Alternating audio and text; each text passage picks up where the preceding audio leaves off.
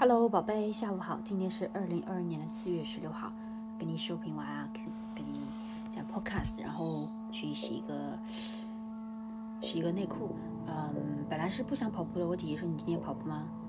我说不跑，她为什么不跑？然后她后来想，嗯，还是去跑吧呀，好像还有时间，回来可以洗澡呀。OK，哎那宝贝，今天讲的这个成语是你妈妈发的啊，贪得无厌。贪就是贪婪嘛，很 greedy，OK。无厌，厌就是满足，没有无厌就是不会满足，什么意思呢？就是啊，你呢很贪婪，很贪心啊，永远都不会满足，永远都不会满足，贪得无厌。给举个例子啊，呃呃，这个电影中哎，那个主人公的 leading role，OK，主人公就是 leading role 嘛，in the film，呃，因为贪得无厌，贪得无厌，因为太 so greedy，然后呃，永远都不会得到 satisfied，永远不会满足。然后最终呢，他家破人亡，家破人亡就是 family broken，嗯，人都没了，对不对？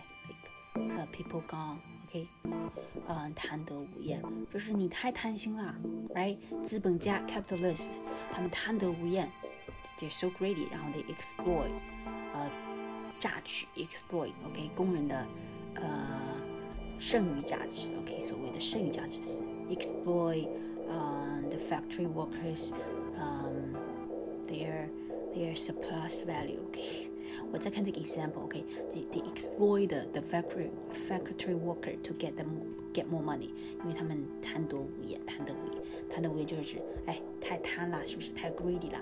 永远都不会满足，OK，都不会满足啦 ，never get satisfied，OK，too greedy，OK，right？Because people always want to want to have more，贪得无厌，OK？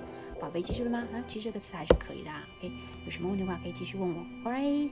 好的，那爱你，希望你睡得好，宝贝，我们不用想太多关于未来的事情，因为 because the future is，you know。uh, pretty much uncertain even though you can we can make very long-term plan but sometimes we're uh, we also need to prepare for the for the you know you know for the changes for the uncertainties um 没有说 it's not gonna work 嗯我只是觉得 to worry about it will um affect your uh, uh your you know your experience uh, for the time being.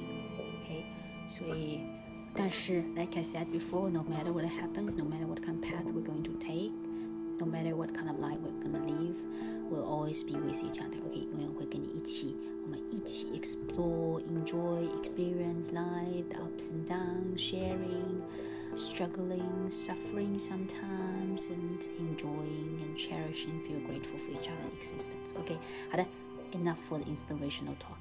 I love you, 爱你， 谢谢你啊、跟你一起我都不会贪得无厌，因为有你在，我已经非常非常的满足啦。好的，爱你，感恩，谢谢。